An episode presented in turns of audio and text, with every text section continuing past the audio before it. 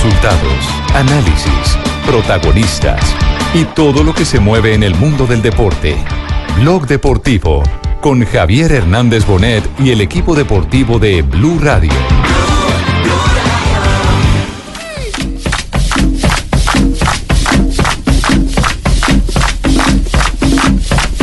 Viva el Junior de Curramba, Junior campeón, el Junior de Barranquilla, Junior campeón. Y en una pelota perdida no fuimos capaces de, de resolver y nos hicieron un gol. Y bueno, después afortunadamente nosotros... El Junior de Curramba, Junior campeón, el Junior de Barranquilla, Junior campeón. La- en lo personal feliz por, por marcar, eh, por aprovechar la, la oportunidad de, de titular en una final, pero pienso que más que todo Los del Junior son goleadores, extranjeros o nacionales, para nosotros valen iguales, lo que importa es que Barranquilla... Tienen con qué, con qué incomodarnos, con qué, con qué hacernos daño. En el segundo tiempo la gente creo que eh, volvimos un poco, un poco mejor plantados en el-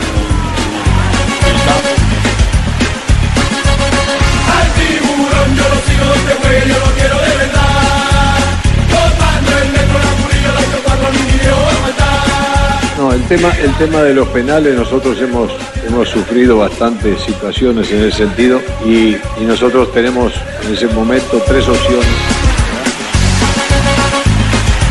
Bueno, ese es un partido que hay que, hay que prepararlo y estudiarlo de vuelta, este, pensar qué necesitan ellos y ver qué,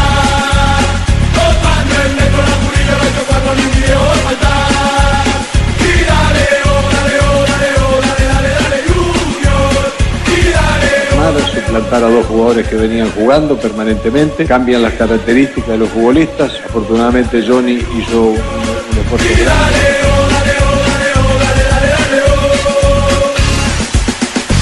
tiempo pienso que nos falta un poco más de, claridad para, definir en los últimos metros, pero estoy tranquilo por, por lo que se hizo.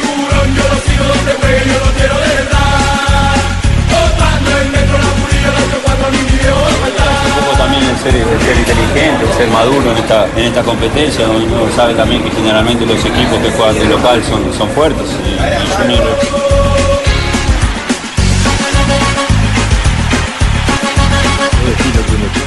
Entonces yo vi que agarró la pelota, que pusieron a Rafa, pero Rafa también remata, bueno, pegó en el palo, digo, no, no se trata de eso, se trata del camino correcto para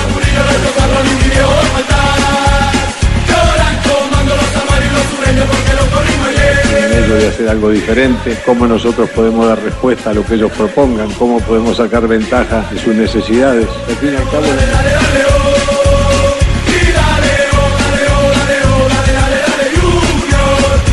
de la tarde, seis minutos, bienvenidos. Estamos en Blog Deportivo. La señorita Marina debe estar feliz. ¿Por Ay, no, ¿Por ya, se feliz? llevaron un empate que dijeron, nos jodieron en casa. ¿Y Marina por qué Eso es una estrategia. que Marina, nosotros ¿qué tenemos choque, que muy mirar. Atlético Es Paranaense. una estrategia que nos. Ay, pero tú Cinco pasajes compré. Cinco Cinco pasajes. pasajes compró para dónde? Para Lima, para el otro año, para irme para la final de Ah, ¿ya compró Bucaramanga de en la? Sudamericana. Claro. Ah, no. Y año no nos final ayuda. suramericana. Cinco No, pasajes, pero es que no cinco mezclen hubiera las peras con las manzanas. Tranquilo, Gallaco, que eso es que una estrategia. no van a ganar. Eh, eh, Pero ahora ustedes que no han perdido. a Cheito. Usted no está frustrado, usted está Yo no estoy frustrado. optimista. Estoy ese Mantiene- ah, pletórico. En cambio, el pingo está. Claro, hubiera sido el Bucaramanga, le mete unos 10 Hermano, bajitos. no, Sigan, hermano. y nosotros le mandamos a Sherman, a No. Rangel, a cualquiera de esos. Usted no ha seguido la campaña nuestra. Nosotros de visitante que cerramos bien. Necesitamos era que ganaran de que somos vez, contundentes. Ha, ha jugado bien de visitante. Claro, Sí, ha jugado es una bien. estrategia. Lo más dicen, no, estos tiburoncitos ya los pescamos. Mira, el tiburón se le va a escapar. Allá nos escapamos con el título en su casa. ¿Cuál es el balance, Fabio? Las sensaciones que quedó en la gente en, en, eh, Juan Pueblo. Sa- sabe que la gente salió, por supuesto, triste porque se ha ¿Cómo podido ganar el partido, pero optimista con lo que viene. Sí. Optimista ¿Usted ha con lo visto que un viene, porque el equipo no jugó un mal partido, sobre todo en los primeros 45 ¿Conoce usted un triste optimista?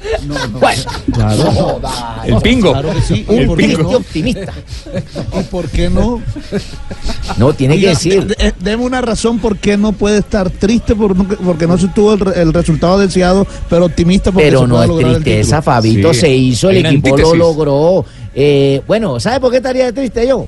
¿por qué no mandan colocar ese, ese travesaño dos centímetros más alto? ¿Por qué no hay una comisión de arbitraje que diga, esa vaina debe ir más para arriba?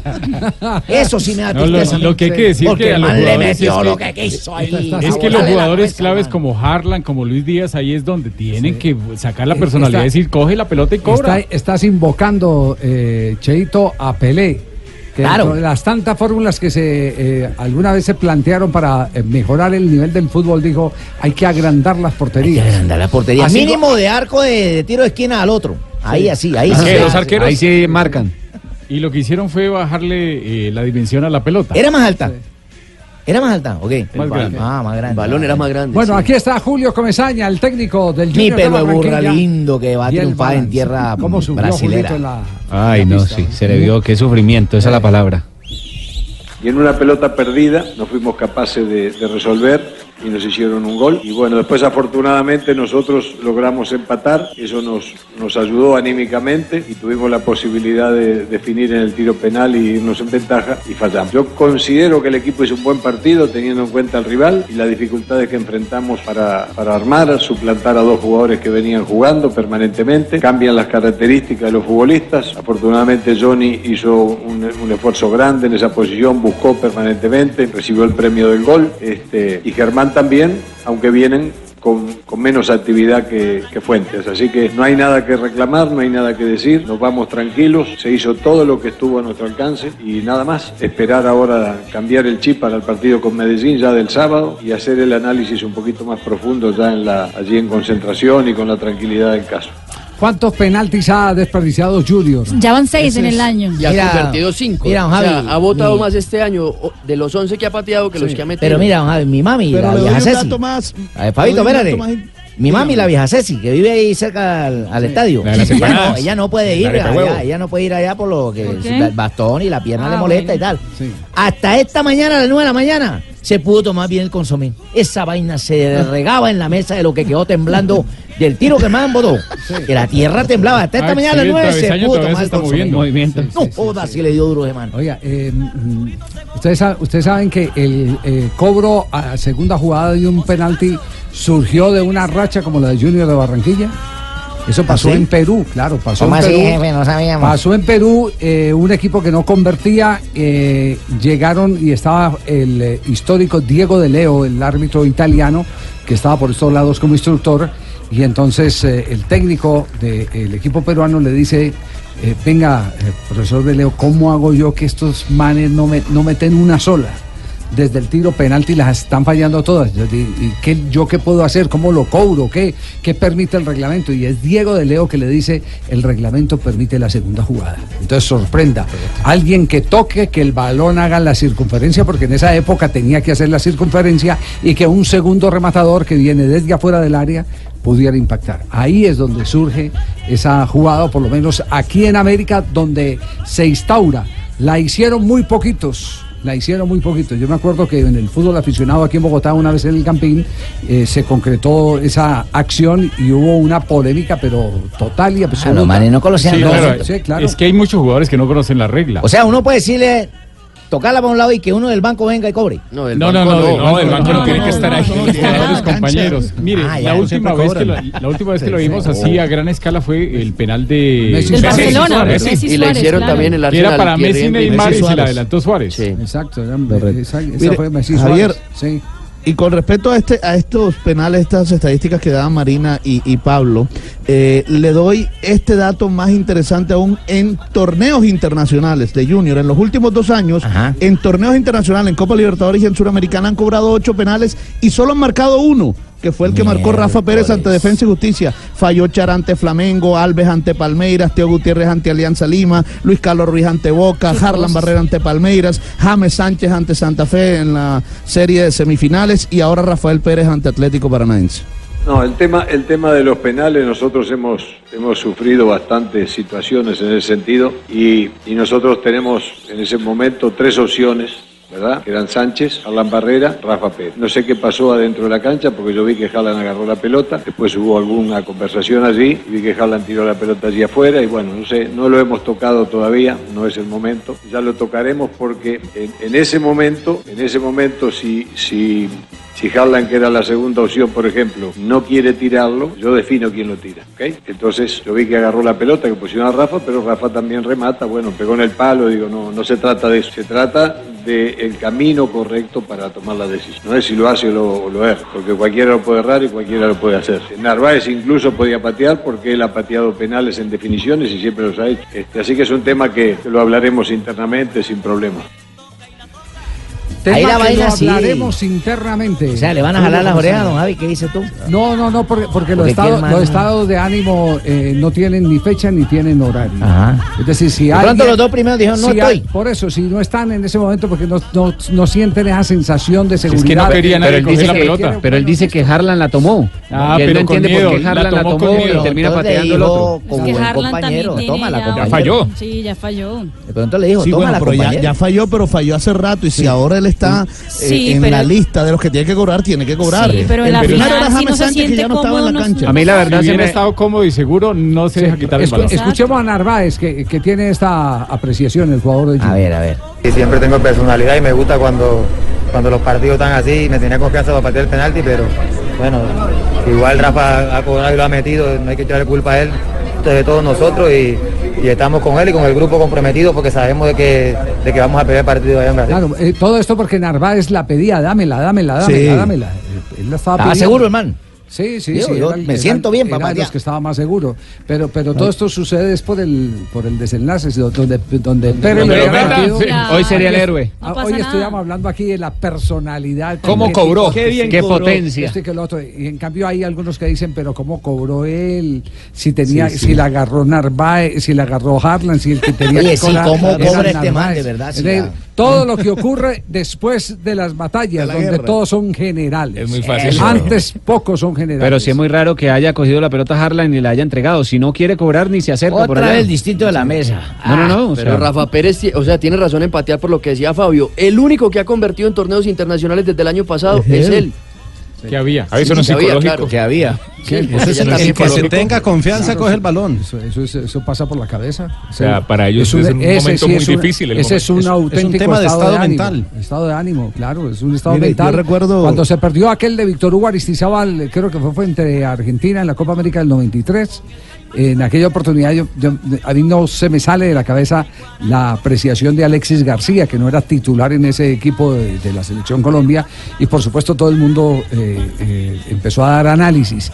Y Alexis dice, mire, lo único que uno puede hacer cuando está en una instancia de estas, con todo el mundo pendiente de un remate certero para clasificar, con el estadio repleto, es sustraerse de lo eh, externo y pensar que está en el patio de la casa, pegando, pegándole a, la pelota en el solar. Eso. Hola. Con esa tranquilidad es, la- es con la que tiene uno que enfrentar. Dígalo, Juan. Mire, Javier, todo ciclo, todo ciclo exitoso y sobre todo a nivel internacional ha necesitado, por lo menos en el fútbol sudamericano, de tener los, los, los penales como aliados. ¿eh? Sí. Eh, tiene que solucionar esto Junior, porque la verdad que es demasiado. Claro, pues que se- se- entonces, por eso, este, ¿qué? por eso Comesaña está hablando de que tienen que hablar interiormente pa- para saber cómo van a resolver el tema. El partido de vuelta, ¿cómo eh, lo ve Julio Comesaña?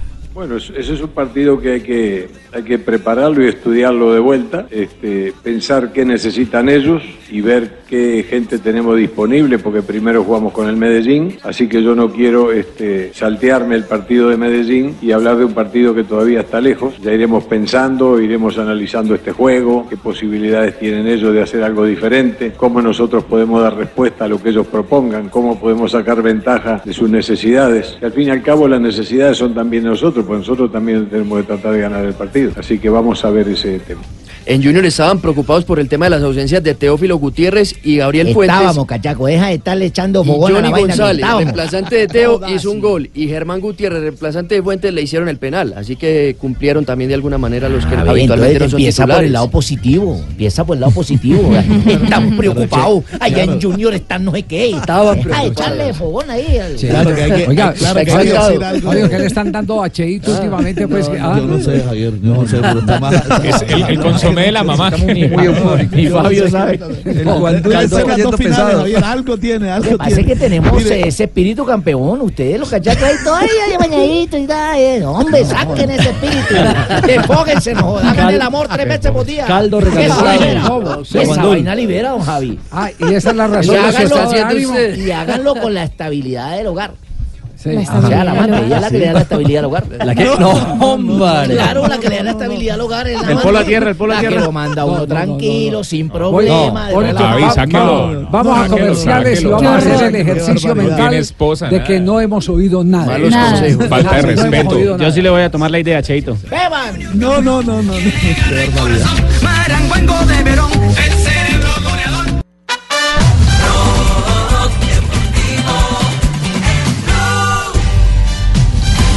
2 de la tarde, 21 minutos. Hubo cosas maravillosas que hoy son orgullo por eh, la difusión que se les ha dado eh, por parte especial de, los brasileños.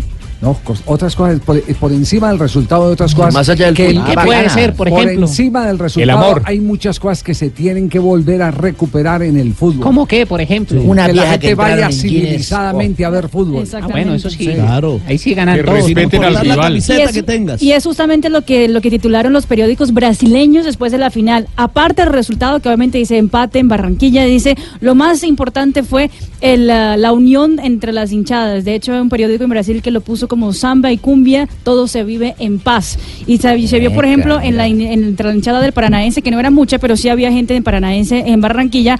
Hubo una, una letrero con la bandera de Colombia que decía hermanos para siempre, gracias por la chape. Algo que Chapecoense está retuiteando en ese momento en el fútbol Qué brasileño. bonito, Claro, mira. y hay que- y, hay Yo que lo conté, sumar a son eso. 186 personas ¿Sí? que estaban ahí. Ah, Yo no lo me conté, un puchito de gente ahí. Bueno, y lo cierto es que al final también hubo intercambio de camisetas y la policía simplemente fue un actor que acompañó ese acto de civismo. Un observador. Un observador porque se abrazaron, se Eso, tomaron Pablo, selfies, bien. además intercambiaron lo banderas. Hinchas del, Paranaense se llevaron banderas del Junior con una emotividad especial mí y lo con que me mucha preocupa alegría. es que el señor gordo ese del paranaense que cambió la camiseta en la tribuna no se pudo poner la que le dieron del Junior porque no le pero quedó. no, que Fabito prometió mandarle una. Ah, Tenía Fabito, que sí. ponerse la de Fabito. Sí, sí, sí. Pero él empezó Sí, a sí. mostrarla y exhibirla pero lo mejor fue la actitud cívica de la mayoría de los hinchas del Junior Es de que Barranquilla. Barranquilla es eh, única, es especial. Ah, bueno, y ¿El la hecho que puntual? El hecho puntual, Fabio, usted lo contaba, el que lanzó Sí. la Botellazo. botella. Lanzó uno una botella en la tribuna occidental baja hacia el banco del pa- pa- Paranaense y todos los que estaban alrededor lo señalaron. Él fue y le reclamaron y llegó la policía y se lo llevó. porque así debe ser. Bien Hay que señalar a los que paso. hacen esas. Claro. No, hay que, mire, lo que demostró ayer la gente en Barranquilla, el hincha barranquillero, es que se hace cultura eh, Pero- ciudadana dentro de un Sí, estadio. Pero ven acá, Fabito, o sea, ¿a ti no te gusta que te manden una botella? Pero no de esa forma, hombre. No, no que me la tiren, no que me la tiren. Que se la Mire, Ah, yo aquí te tenía una de wiki importante- bacana que te voy a hacer llegar de Navidad, pero si no, No. la quieres, yo te la mando a No, otra. no se la tire. Te la voy a mandar a ti, Hágala Río. No me que la pruebe tire, lo que- hágala llegar. Una de Buchanans. Mire, y qué bueno que esto haya sucedido en medio de lo que estamos viviendo de la Copa Libertadores de América con Boca y River. En este momento era muy importante que esto se diera. Importantísimo. A nombre de Betplay, a propósito, vamos a Madrid, donde está Juanjo Buscaglia con toda la información del superclásico Boca River y la declaración del año que se dio eh, allá definitivamente. Del maestro, el maestro El Tevez. maestro estuvo, mejor dicho, ya es un gurú de Sí. las eh, declaraciones Carlos Tevez. Exactamente. Lo manifestado hoy por Carlos Tevez es eh, para nunca olvidar. Y enmarcar. Exactamente. Mi pasión es ganar en betplay.com.co, la plataforma de apuestas deportivas en línea más grande del país. Betplay presenta en Blog Deportivo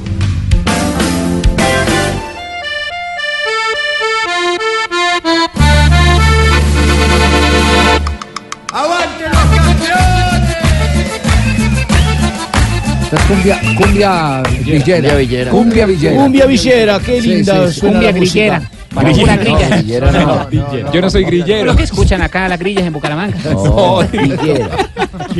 Lo sacan a uno del ar y termina robado. No, era una canción de Proyecto Uno que decía, yo no soy grillero. Esa era Pinto. Bueno, Juanjo, ¿qué es lo que ha dicho Tevez que tiene conmocionado a todo el mundo? A ver, eh, hay, hay muchas cosas alrededor de todo esto, pero bueno, entre otras cosas, hablaron los jugadores de Boca y habló Carlos Tevez, eh, hablando de historia, hablando de su poco conocimiento de la historia. Escuchen lo que dice y luego sacamos algunas conclusiones de esta increíble declaración del ídolo de Boca. Es difícil de enfocarse en el partido, ¿no?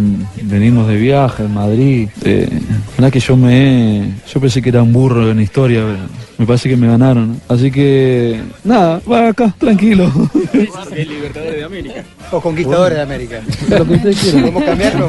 Cambiarlo, cámbialo ustedes. No. Pare, pare, fantástico, Pare, por favor, pare, por favor. No, no, no. Vuelva, vuelva, vuelva y- Juanjo, vuelva y repita, vuelva y repita. Ahora soy fan número uno. Repítemelo, pollo Sí. Irra. Bis. Es difícil de famoso- enfocarse en el partido, ¿no? Venimos de viaje en Madrid. Eh, la que yo me yo pensé que era un burro en la historia, pero me parece que me ganaron. Así que nada, va acá, tranquilo. Libertadores de América. O Conquistadores de América. Lo que ustedes quieran. ¿Podemos cambiarlo? Cambiarlo, cámbialo ustedes. Lo podemos hacer así. Ahora San Martín. Claro. San Martín liberó España. O sea, solamente cuando salió el que, que íbamos a jugar en, en Madrid, en Doha, hasta no sé dónde más íbamos a jugar, sí, eh, digo, qué locura, ¿no? ¿no? Porque uno, eh, nos sacaron también la ilusión de cómo le sacaron la ilusión a los jugadores de River dar la vuelta en su cancha, nosotros nos sacaron la ilusión de, de la cancha de River, entonces, eh, bueno, son gente, como dijo mi gran amigo, ¿no? Ovaldo, son tres locos atrás de, de un escritorio, así que no entienden nada. les digo burros. Duro con la Colmebol. Duro. Duro con la Colmebol. Sí. la, la- la crítica que tiene en este momento en la Argentina, Javi, esto, es que lo dijo un poco tarde. ¿eh? Eh, cuando tomaron la decisión los dirigentes de Colmebol, nadie de los jugadores levantó la voz, ni los de River ni los de Boca. Eh, hablaron una vez que ya era absolutamente irreversible y estando ya en Madrid. Es Claro, por eso que... pero- no, pero eso tiene sus tiempos, Juanjo, y su explicación. El código de disciplina de la Conmebol habla, eh, porque le está diciendo burros.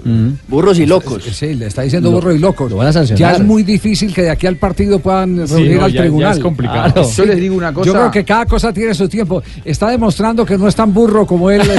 Como él creía, sí. Le dio Si- bien. Si él lo hacía ya, esto- da tiempo a que le hagan Claro, un expediente. claro. Sí. A que Igual- le sumen a lo anterior. Les agrego algo más. Les agrego algo más. Ya aquí va a quedar Eh, campeón y se retira y listo. No. Est- Está Rafa, ¿no? Sí. Sí, claro. Bueno, Rafa, eh, las sanciones disciplinarias se pueden tomar eh, de- eh, durante un partido o después de un partido por el informe arbitral y también por el Antes. informe de los veedores. Y ¿no? antes de un partido también. Claro. Bueno, en el informe de los veedores, el día que eh, no se jugó el River Boca el sábado, consta que Tevez, Guanchope Ávila y Pablo Pérez insultaron a las autoridades de Colmebol cuando entraron para hacerle firmar planillas. ¿Se acuerdan que en un Sí, momento claro. parecía que se firmaba la planilla? Bueno, esos, eh, lo- los veedores de Colmebol entregaron ese informe e informaron que los habían insultado Pablo Pérez, Guanchope Ávila y Carlos Tevez.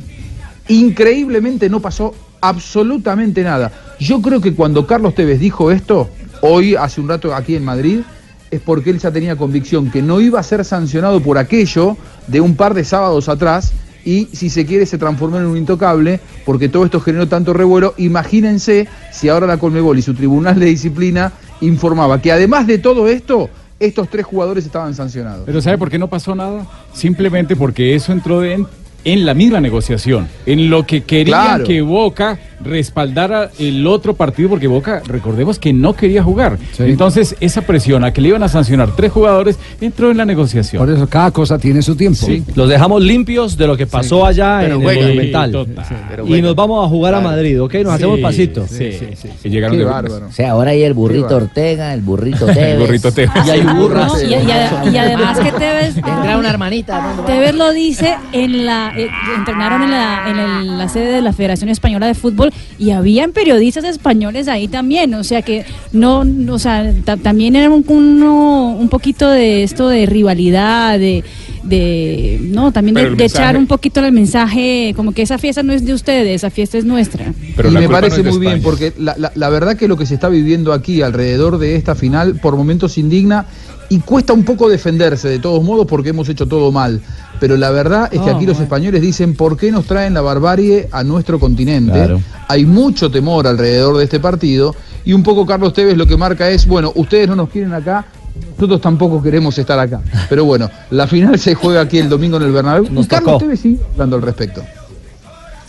Eh, es raro tratar de, enfocarse como jugador en una final como esta, ¿no? Porque eh, venimos hace 40 días torturándonos y, tratando de que esta final sea, sea en paz y, jugarla hoy en Madrid, como te dije, la verdad que es el enfoque que, que- que uno tiene que encontrar para poder hacer las cosas bien. Ahí estaba entonces la palabra de, de Carlos Tevez. Algo importante, vamos a escuchar a Wilmar Barrios más adelante aquí Ah, eh, en Blog Deportivo y vamos a confirmar que Rafael Diceo, el hombre que causa más terror eh, entre los aficionados españoles, el jefe de la barra de Boca, decidió no viajar a España. Pero todo esto lo vamos a contar más adelante aquí en Blog Deportivo. Muy bien, cerramos Bad Play. Apuesta. Blog Deportivo Ya tenemos las 2 de la tarde, 37 minutos. Pelé es otro que está haciendo noticia en este momento. Ha armado una tremenda discusión el denominado rey del fútbol. Pues imagínese que se que por primera vez en la vida habló muy bien de Diego Armando Maradona, por lo menos está defendiendo a Maradona. Primera vez en la vida. Sí. Pelé y Maradona, amiguis. Eso porque le preguntaron en una entrevista, eh, pues entre Maradona y Messi, qué le parecía mejor y dijo lo siguiente, que Maradona fue mucho mejor de lo que es Lionel Messi, que Messi solamente tiene un regate y no cabecea. Ah, bueno. Y una pierna además. Sí, Ah, no tiene un bueno. regate y no cabecea. Y que Maradona El tenía hombre mucho habla por los de su generación. No, pero- esa pero esa figura ¿no? mitológica, ¿no? No, En la que se Maradona transformó no es de su generación. No, yo sé que no, pero es más cercana que la de Messi. No, Jimmy, no vaya a decir aquí que de su generación. No, Figura anterior a mitológica. Maradona. No Bueno, es más cercana que no la de- meta cuento que hay mucha gente es más joven viejito Maradona que oyendo el Messi. programa y se come el cuento.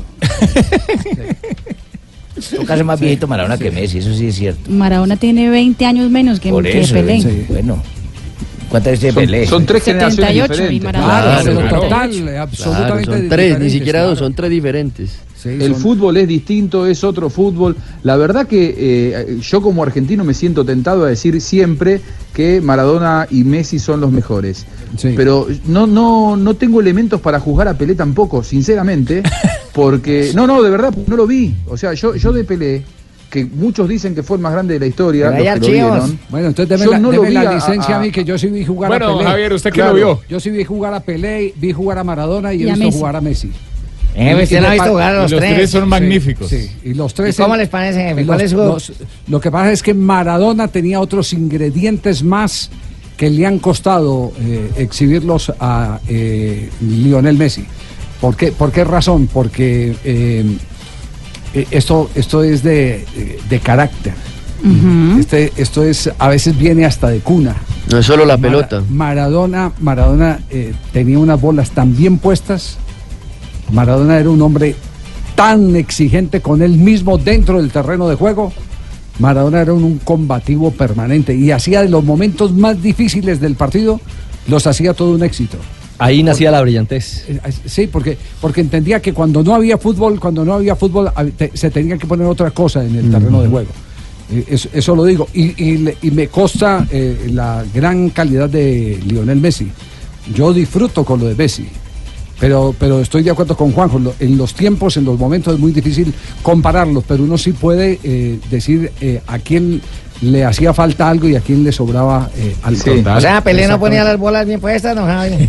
Es que le faltó hablar de Creo, Pelé. creo- ¿sabe- creo que no, creo que no entendió. Hablando de Maradona y Messi. No tiene nada que ver Pelé. Un símil con los sí, dos sí, argentinos. sí, creo que no. Todavía no se ha hablado de Pelé. Sí, sí, sí. ¿Sabe lo ¿Qué que, yo le decía reconozco Juanjo? Sí. mucho a Me- lo que yo le reconozco mucho, mucho, mucho a Messi, por encima de Maradona, es la, mm, la persistencia, el haber permanecido tantos años en la elite. Ya van 12 años de Messi en el mejor nivel mundial, para algunos el 1, para otros el 2, para otros el 3, pero se mantiene un nivel altísimo, eh, o ganando Liga Española, o ganando Champions, eh, o disputando cosas Sí. importantes. Y tiene ¿Sabe- cuerda. ¿Sabe qué es lo que pasa, Maradona lo Juanjo? tuvo mucho menos tiempo. El- en la elite Maradona estuvo poco tiempo. Sí, pero porque Maradona tuvo primero una lesión prolongada, larguísima. Porque antes pegaban y muchísimo no había a los protección, jugadores, no había ninguna no había protección, por parte de la regla ni y de los y árbitros. segundo, y segundo eh, creo que a Maradona eh, eh, el fuera de la cancha, Los excesos. el entrenamiento invisible, Sí. los excesos eh, hacen y contribuyen y él se sigue ayudando con sus declaraciones y reacciones pendejas,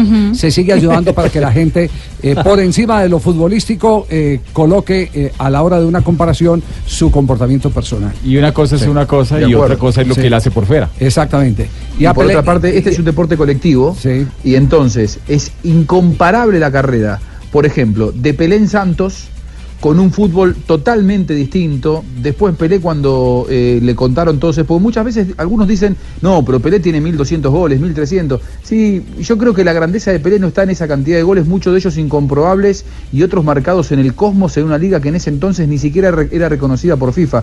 Si vamos a reducir a Pelé a la cantidad de goles supuestos que hizo, creo que lo estamos subestimando. Después, la carrera de Maradona hecha en el Nápoles, un equipo Claro. menor que solamente ganó una Copa UEFA y tres ligas italianas. Digo, si lo comparamos en cuanto a lo que logró, y con Messi no tiene ni por Mm. dónde comenzar. Pero digo, este es un deporte colectivo, en definitiva, que justamente hace que sea tan difícil comparar, porque no, es un es que, tenista. es, es que sí, es que si los eh, comparamos, el, el de más desventaja es Maradona, porque nunca tuvo un entorno que le facilitara hacer lo, lo que finalmente Claro. hizo. No tuvo los magos que tuvo Pelé. claro. El Pelé en el Mundial de 1970, que fue el estelar momento de Pelé, en ese Mundial eh, tenía, eh, miraba para la derecha y, y- y tenía a Gerson, miraba para la izquierda, tenía a Todos eran. Todos crack, todos crack. Todos había, eran 10. Había Todos 10, con sí. quién jugar, había con quién jugar y entonces eso también cuenta mucho. Es como, como eh, se ha discutido eh, de Messi en el Barcelona, uno jugará al lado de Xavi, De al lado Iniesta. De Iniesta, Busquets. hermoso, claro. Sí. Maradona Sí. es el de, el de la gran desventaja Claro. hablando futbolísticamente. Pero el de Sí. las grandes embarradas fuera de la cancha sí es el campeón mundial. O rey. Ahí sí, o rey Maradona. O rey Maradona. sí. Oh, Pero, rey pero Maradona. Javi le quedó faltando. Las características de No, Pelé no. rapidito. Sí, Sí. dígame, sí, diga- dígame, porque tengo en No, este pero es que estamos hablando entre argentinos, en ¿para qué nos metemos y nos Porque después? después pues, Javi dijo que era otra generación. Que y las que tenía características de Pelé. características Que de no Pelé. insista, Que no digas de solo Pelé. en la comparación ¿Qué- entre qué- Las argentinos. características de Pelé. De Porque habló de Messi y de Maradona, Pelé pero- era un atleta completo, le pegaba bien con la derecha, Pelé le pegaba bien con la tal izquierda. cabeceaba el hombre? Cabezazo tenía- impresionante. tenía el, el mejor cabezazo que Muy yo atleta. he visto eh, al lado de Jordan, el escocés, lo tenía Pelé. Eh, Pelé tenía, ¿Más que Orrego? Pelé tenía, Pelé tenía, Pelé tenía codos de acero, porque eh, también era mañoso. Claro, él Así, esperaba pegaba, a los claro. rivales armados. Sí.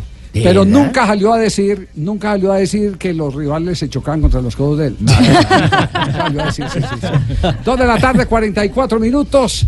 Un pequeño corte comercial porque nos vamos a la noticia del día hoy. Cayó un nuevo presidente Ah, de sí. federación. El escándalo está abierto en el fútbol peruano.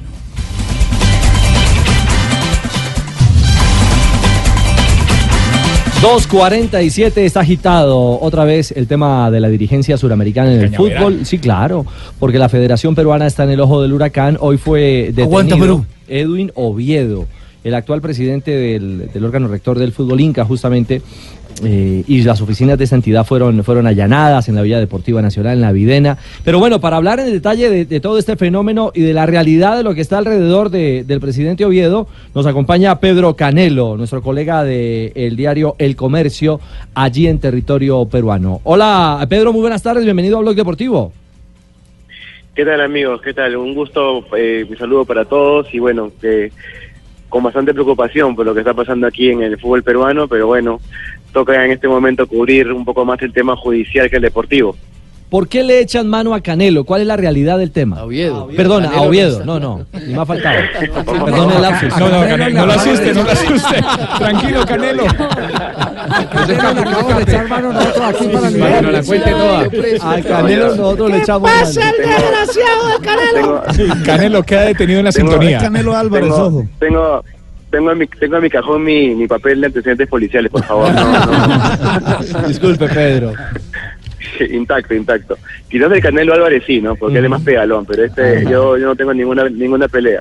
No, no, no, lo que contaba un poco era que es importante que a nivel internacional eh, se haga una diferencia de lo que está pasando en Perú en comparación a todo lo que ha ocurrido en los últimos años en, en dirigencia futbolística en Sudamérica, porque lo que pasó, por ejemplo, en, eh, en el caso FIFA Gate y, y todos los presidentes eh, de federaciones que cayeron eh, uno por uno prácticamente, fueron por casos de corrupción dentro de la instancia deportiva, ¿no? O sea, eran federaciones que recibían sobornos para eh, dar algún tipo de facilidad en derecho de televisión. Sí. Eso fue lo que ocurrió en el tema de FIFA Gate. Esto de Buen Oviedo es algo que está eh, a muchos kilómetros de distancia, ¿no? Porque no tiene nada que ver de manera directa con la Federación Peruana de Fútbol. Digamos que son temas eh, netamente personales y empresariales del señor Oviedo, quien antes de ser elegido como presidente de la Federación, eh, durante más de dos décadas, este emprendió un negocio de, azúcar. Eh, es un empresario azucarero en el norte del Perú. Y en este tipo de empresariado ha habido muchos conflictos en los últimos años de empresas que quieren justamente tomar eh, algunas empresas eh, del azúcar en el norte. Y esto derivó también en temas, eh, hasta cierto punto, de batallas campales ¿no? en el norte del país. Y lo que ocurrió hace unos años fue que dos eh, protestantes, dos personas que protestaban permanentemente en contra de la empresa de- del señor Oviedo fallecieron, fueron asesinados eh, por sicarios y dentro de la de- denuncia, dentro de la demanda, eh, fue incluido el señor Oviedo como un parte de, de digamos, la, el operativo no de, eh, criminal. Claro, Eh, vinculado al pero, proceso. eh, eh, pero, Pedro, Sí, pero, pero, pero, este, pero son dos juicios. Es justo quería explicar porque es un caso complejo. Yo sé que el tiempo en radio es un poquito rápido, pero eh, es, es difícil de explicar porque en el caso de Oviedo son dos, dos procesos, dos investigaciones judiciales que están en, en- en proceso. Una es esta, la que se le llama los Huachiturros de Tumán, que es justamente esta organización criminal en el norte del país vinculada a las, empresas, a las empresas del azúcar. Sí. Y la otra por la cual él ha sido detenido de manera preliminar es por la que se le llama los cuellos blancos del puerto, que en el Perú se le está llamando así a una supuesta organización criminal eh, vinculada a intervenir eh, el Poder Judicial, intervenir jueces y fiscales para, o sobornarlos de alguna manera para que emitan resoluciones a favor de alguna persona o político. En el, caso de Oviedo ha sido detenido hoy por este segundo caso porque se le ha vinculado a, un juez que se llama César Nostroza, quien justamente está en fuga en España, eh, porque supuestamente Edwin Oviedo está- ha intentado a través de sobornos, a través de algún tipo de dádiva, eh, obstruir la justicia y justamente conseguir beneficios en este otro juicio, ¿no? que es Claro. el del norte. Entonces son dos juicios que él está, o dos investigaciones que él está enfrentando, y por la segunda es por la cual le han determinado esta mañana la detención preliminar. ¿Y por qué han eh, intervenido las oficinas de la Federación Peruana de Fútbol? Las han intervenido porque una de las acusaciones es que el señor Edwin Oviedo ha traficado con entradas del Mundial eh, para justamente beneficiar tanto a jueces como a políticos del partido de Keiko Fujimori, ¿no? la hija de Alberto Fujimori. ahí es donde... Entonces, claro. hay, hay, hay- por eso han allanado otras. Digamos que no, no es una relación directa con el tema deportivo ni con el tema de federación. Digamos que es un tema que el señor Oviedo ha llevado un tema personal a justamente involucrar a la misma federación, porque en esto de las entradas, lamentablemente, también está involucrada la Federación Peruana de Fútbol y de algunos de sus trabajadores. Entonces, eh, para explicar lo último, es una detención preliminar de 15 días, ¿no? Que va- más que nada lo han lo han establecido porque ya están a punto de terminar la investigación preliminar para hacer ya una acusación formal contra el señor Oviedo que podría determinar incluso después una prisión preventiva de, de más tiempo. No es ninguna sentencia, no es ninguna eh, ningún juicio ya en, en- en- En firme. curso. Es solamente una investigación, pero como ustedes también deben saber, en Colombia ha habido tantos problemas también a nivel eh, político, eh, judicial, que muchas veces cuando hay una suerte de peligro de fuga o peligro de obstruir a la justicia, los jueces determinan de que las personas afronten sus juicios eh, bajo prisión, ¿no? Entonces, el caso de Oviedo va por ese lado. Pedro, eh, ¿y ¿la situación de Ricardo Careca puede cambiar con eso o no? No, porque justamente en la mañana yo estuve eh, contactándome con gente de la federación, preocupadísimo también por el tema deportivo. Yo soy periodista de, de deportes y como se habrán dado cuenta he tenido que, que hacer un mini curso de derecho de- a, a velocidad, ¿no? Ex- Express, para poder explicar todo esto sin, sin, sin equivocarme. Esto, pero no, ya en el tema deportivo hemos dialogado con gente de la federación, gente de la, del área deportiva, que está eh, a la cabeza Juan Carlos Oblitas, un exjugador peruano, también técnico eh, hace un tiempo de la selección peruana. Bueno, Juan Carlos nos, contó de que tuvo una reunión más o menos de una hora con Ricardo Gareca, obviamente que el profesor Gareca y su comando técnico tocaron la puerta de la gente de la federación para pedir una reunión urgente porque estaban preocupados por todo lo que estaba pasando en la mañana. Esto ha sido 7 de la mañana de Lima, la detención en Oviedo ha sido 7 de la mañana, hemos amanecido todos con esta sorpresa porque lo que se esperaba para mañana era la decisión del fiscal de Lambayeque, que es una ciudad del norte del país, de una prisión preventiva para Oviedo de dos años, por el otro juicio, por el que dije primero. Y la que ha salido hoy es la prisión preliminar por el otro tema, ¿no? Vaya el tema ya más de, Sí, señor. de, de tráfico Claro. de influencias. Entonces, Perfecto, eh, en el caso, y en el caso de Gareca, él pidió, él pidió la reunión porque quería saber qué, qué- qué iba a pasar con, con ellos, ¿no? Y les dieron un mensaje de tranquilidad, eh, que la parte deportiva, las oficinas deportivas este, sigue- siguen funcionando con normalidad. Eh, Juan Carlos Orbita sigue en su cargo, él tiene contrato hasta finales de año, eh, hay tentativa de que lo pueda renovar.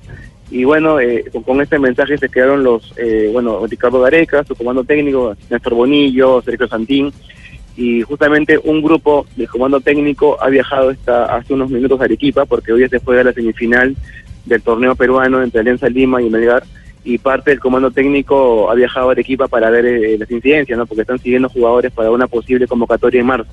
Perfecto. Entonces, en resumen, en la parte deportiva todo sigue con, con normalidad. Ricardo Gareca ha recibido el respaldo de la, del área deportiva y al parecer es esta, esta lamentable, este lamentable incidente pues con Edwin Oviedo no eh, no traería ninguna consecuencia en el tema de, del cuerpo técnico de la selección peruana, ¿no? Yo no escuché bien, no nos podrá repetir. el- el- ¿Quiere otra explicación? Pe- No, Pedro, le, le agradecemos mucho, le agradecemos mucho de verdad y, y lo vamos a molestar más adelante porque nos interesa seguirle la pita a este tema. eh, por, por el, te- por el tema de la boletería. Así que estaremos pendientes. Nuestro equipo de producción estará en contacto con usted, Pedro. Muy amable. Sí, no, un, una- un saludo muy grande para todos ustedes, este, a, a la orden, para lo que ustedes quieran. Y, y discul- disculpen la complejidad para informar, pero es un tema muy, muy difícil de, de resumir. Tranquilo. Ah, tranquilo. perfecto, Claro, gracias. claro. Entendible perfectamente. sí. Tiene, tiene mucho enredo. Y un, claro. y un detalle adicional, Javier, mire, el señor Oviedo estará hasta el 2020 o estaría hasta el 2020 y sí eh, como presidente de la, de la federación. Eh, recordarán que es que hay polémica también porque ellos tramitaron una ley ahí, prorrogaron su mandato a la brava. Y es donde FIFA también quiere meterse. Y ahí ya liga puntualmente con el tema futbolístico. No, pero aquí hay muchos que han prorrogado 30 Bueno. años. Alonso Dos- González. Dos de la tarde, 56 minutos. Este es Blog Deportivo.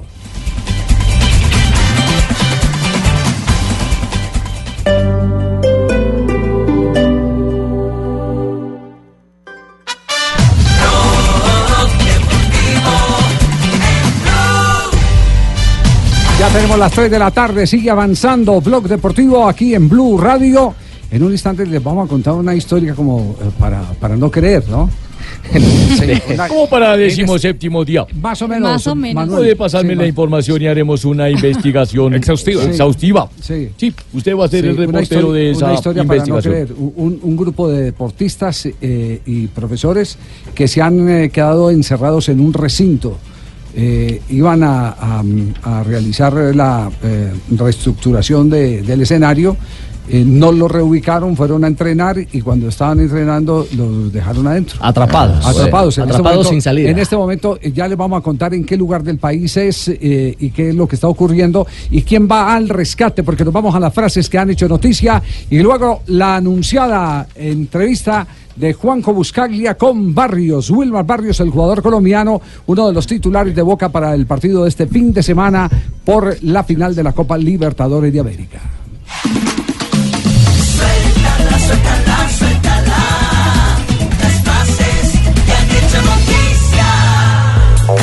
La primera frase la hace Luis Fernando Muriel, el delantero colombiano del Sevilla. No bajo los brazos fácilmente, seguiré trabajando. Esto por la falta de minutos que tiene en el conjunto andaluz. Aquí suelto la segunda frase de Champs. España ganó un mundial con 8 goles. Nosotros con 14. El director técnico de la selección francesa. Ronaldo, el fenómeno, dice lo siguiente, cuando suena el himno de la Champions, los jugadores están cagados.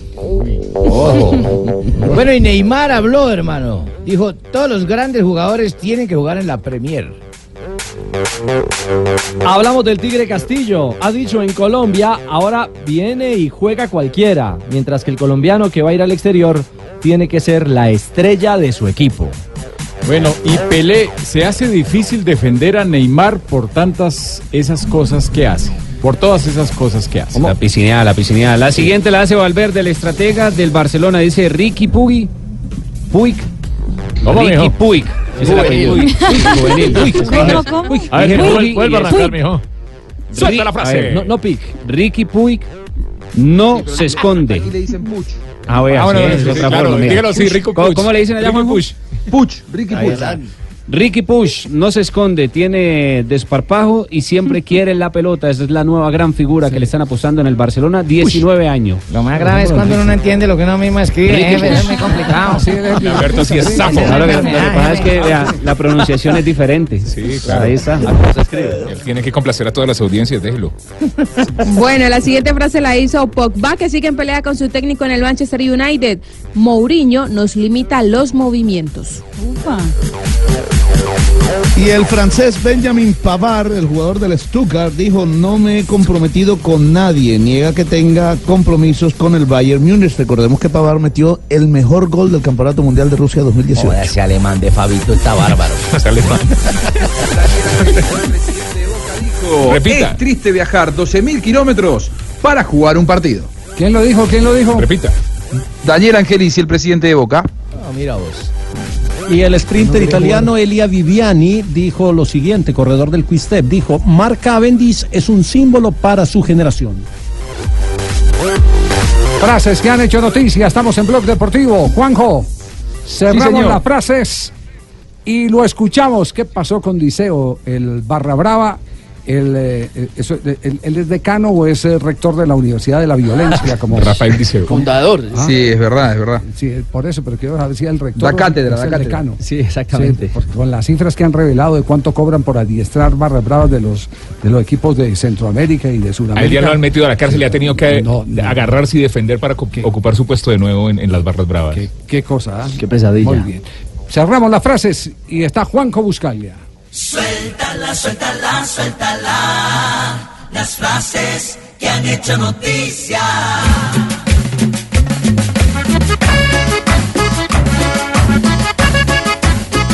Cumbia, mira. Información con cumbia, música. cumbia visera.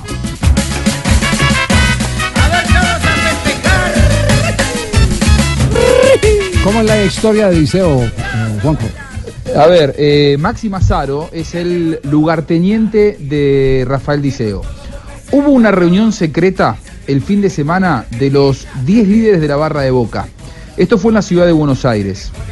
Allí se juraron que ante la notoriedad que había eh, tenido el tema de la violencia en esta final entre River y Boca, que ninguno de ellos se iba a exponer más de la cuenta porque sabían que a mayor exposición podían llegar a tener algún tipo de amenaza por parte de la justicia o eh, que se les acabe el negocio, eh, todo este negocio que venimos describiendo todos estos días. Bueno, eh, le molestó a sus pares cuando se enteraron que Rafael Diceo había decidido viajar, que había pedido autorización ante la jueza, que había sido el que había guiado al micro de Boca prácticamente desde la bombonera hasta Ezeiza, caminando por delante de- del bus que trasladó a los jugadores. Allí sus pares le hicieron saber que estaban descontentos con él. Sin embargo, él había decidido viajar. Pero ¿qué pasó? Maxi Mazzaro, quien es el segundo de Rafael Diceo, ayer fue deportado. Cuando llegó a España, más allá de tener la autorización de la jueza en la Argentina, cuando llegó a España le dijeron, señor, aquí a usted no lo queremos porque usted tiene antecedentes violentos y tiene causas pendientes con la justicia argentina. Lo subieron al primer avión y Maxi Mazzaro está llegando en este momento a Buenos Aires. Rafael Diceo, cuando se enteró de esta situación, no quiso ser uno más y lo que no pudieron sus pares de la barra brava de Boca, lo pudo la decisión de la seguridad española de no dejar ingresar a ningún barra brava de Boca aquí a España. Por lo tanto, Rafael Diceo, a través de su abogado, hace un rato oficializó que no va a viajar a la final de la Libertadores aquí a Madrid.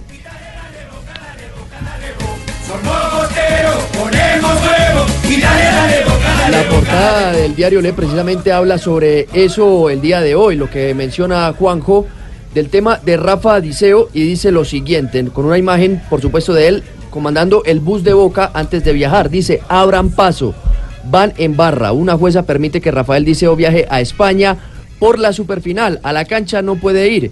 Le aplicarán la admisión, aunque en agosto entró al campo.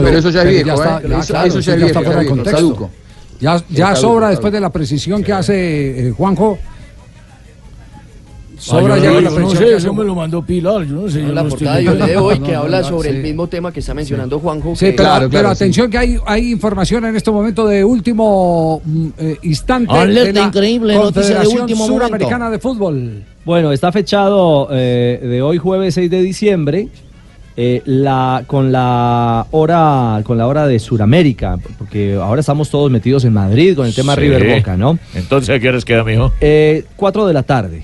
¿Hora de Colombia? Hora paraguaya. Ah, Paraguaya. Unidad disciplinaria de Cámara de Apelaciones. Sí. Responden a la petición del Club Atlético Boca Juniors. Ante- sí. Ante la referencia de la pedida de los puntos, ¿no? Claro, pero lo interesante es que usted acaba de decirlo. Escuchen los términos en que responde Conmebol. La Cámara de Apelaciones de la Conmebol resuelve uno, desestimar el recurso de apelación presentado por el Club Atlético Boca Juniors en fecha 30 de noviembre del 2018 contra la decisión dictada por el Tribunal de Disciplina de la Conmebol en fecha 29 de noviembre de 2018 en el expediente 021218 y en consecuencia dos puntos dos. Confirmar en todos sus términos la decisión dictada por el Tribunal de Disciplina de la Conmebol con la fecha citada en el expediente 021218.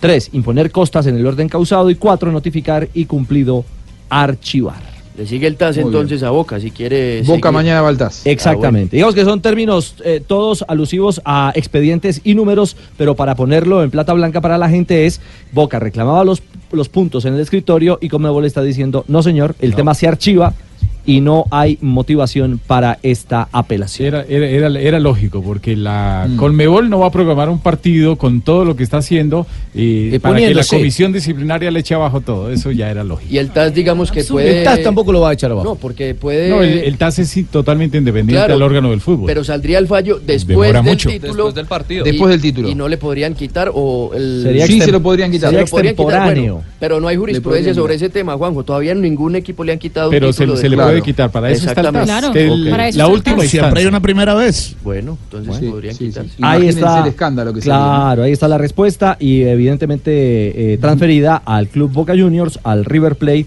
a través de la competición Conmebol TAS. Libertadores ¿Han- han- 2018. ¿Han hecho la cuenta de cuánto tiempo le hemos dedicado en los últimos programas a tem- temas No. jurídicos, eh, Va a tocar estudiar legales, judiciales, judiciales, de todo? Ah, Derecho- la deportivo. ¿Qué, qué cosas, por, Dios. Le sumo un nuevo capítulo. Hoy, Sí. hoy, hoy tuve una reunión con un muy alto dirigente de River, eh, aquí en Madrid. Eh, ustedes saben que eh, la persona que dirigió el, el peor operativo de seguridad de la historia se llama Martino Campo, que era el, eh, el, el direct- el ministro, Ministro de Seguridad de de, Buenos seguridad Aires. de la ciudad de Buenos Aires. Hincha y socio de River. Pero, pero, un hombre que había llegado a su cargo a través de una designación de Daniel Angelici, presidente de Boca.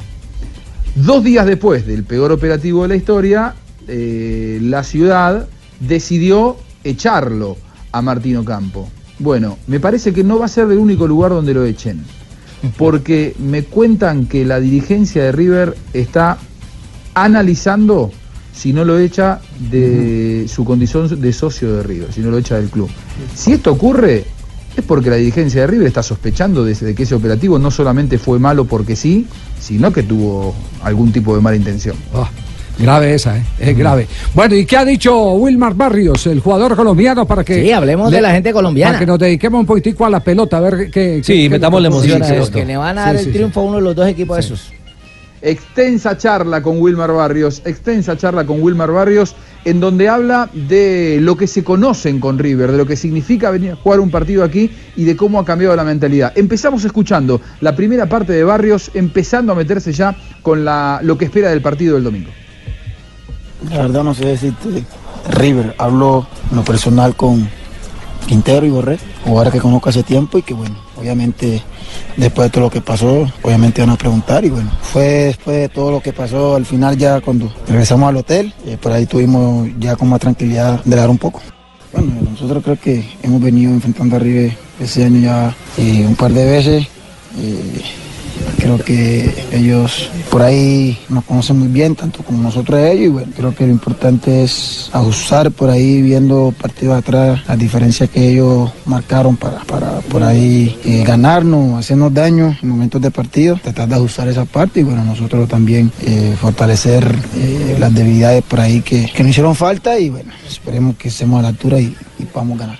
En River son importante todo, más allá de que el Piti sea un jugador que desequilibre mucho en la parte de arriba, creo que también tiene jugadores que te pueden marcar diferencia, entonces eh, pensamos en lo grupal, en lo que podemos hacer cada uno para aportarle al equipo y para llevarlo mejor para así tratar de conseguir el objetivo.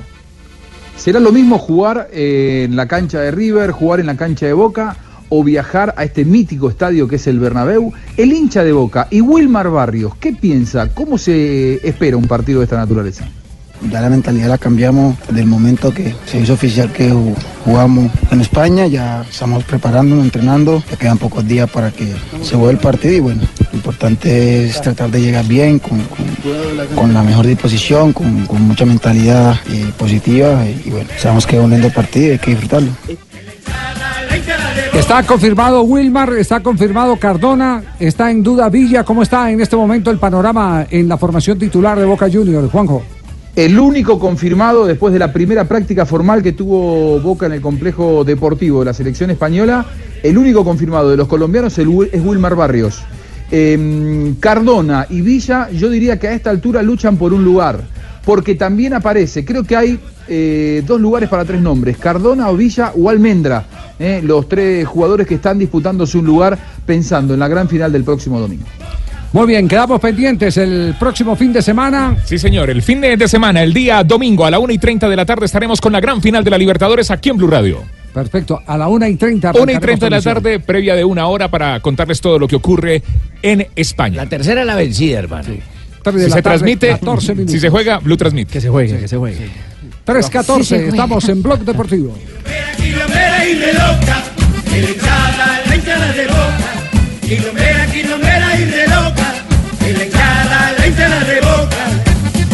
Porque tenemos aguante, porque ponemos huevo. Hoy la 12 festeja, somos campeones de nuevo.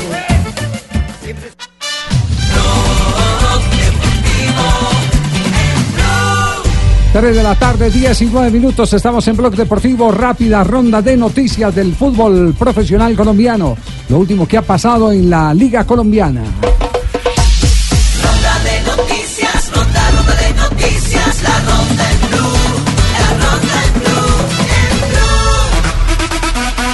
Millonarios mañana jugará sus dos últimos partidos amistosos del año, será ante Caterpillar y Tigres. Leivin Balanta, lateral izquierdo, fue confirmado como nuevo jugador del Deportes Tolima, procedente de Independiente Santa Fe. A falta de pasar el reconocimiento médico, el volante panameño Jesús González será nuevo jugador de la Equidad y equipos como Llaneros y Jaguares tienen propuestas para cambiar de sede en torneo y Liga Águila el próximo año.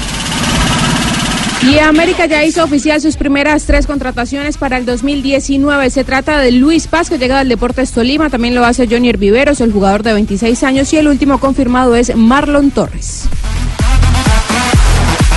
¿Cómo le fue a, eh, eh, al pelado González ayer eh, en el evento, Joana?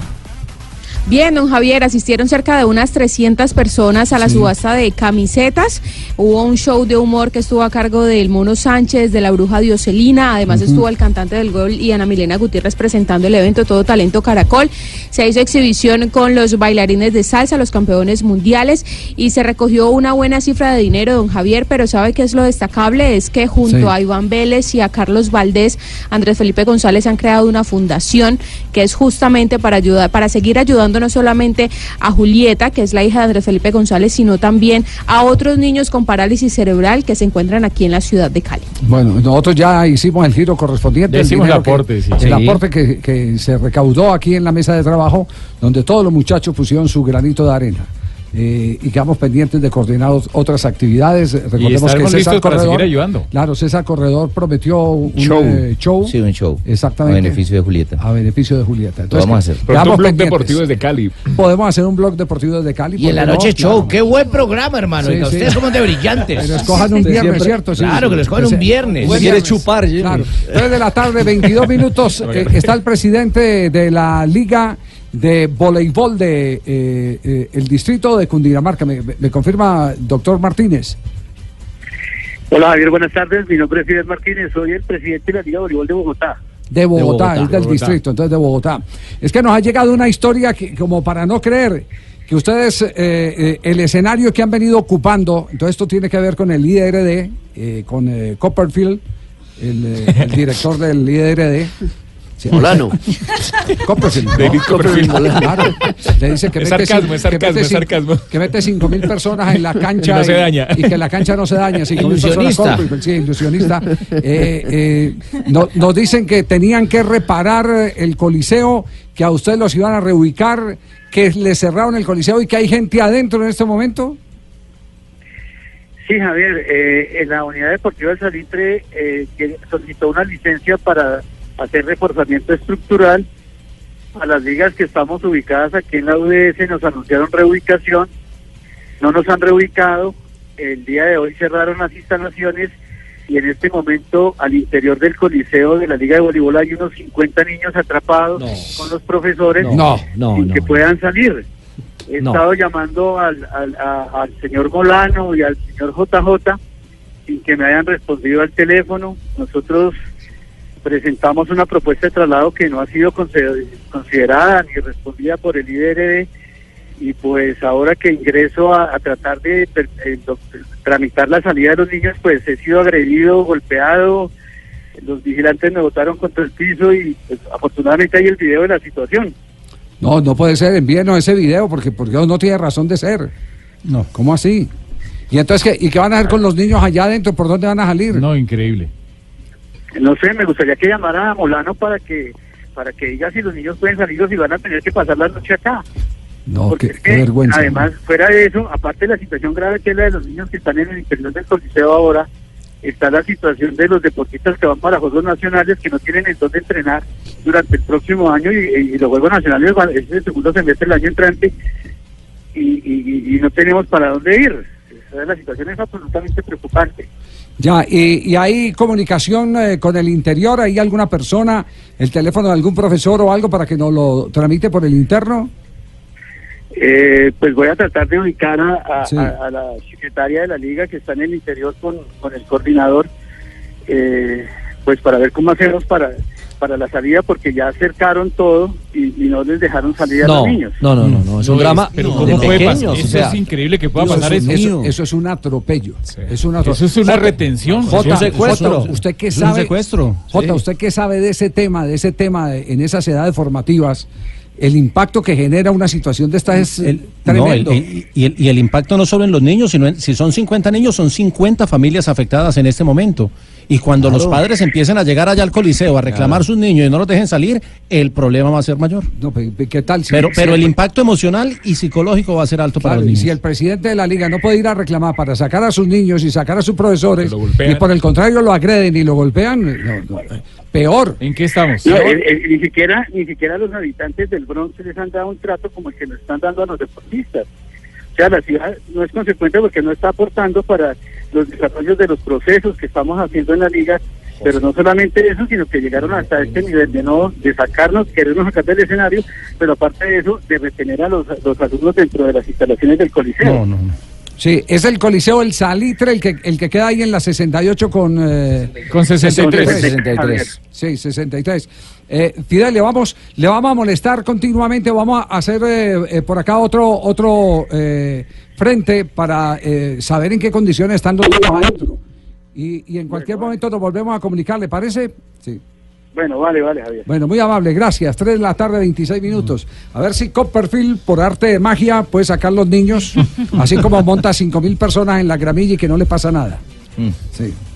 Esto puede ser eh, un problema jurídico para Por el supuesto. instituto de- y para el alcaldía de Claro, Bogotá. a ver, que aparezca, Eso no la- puede que- ser. que aparezca el alcalde. Eso, aquí tiene que aquí tiene que haber eh, eh, personero, tiene que haber eh, contralor, tiene que haber procurador.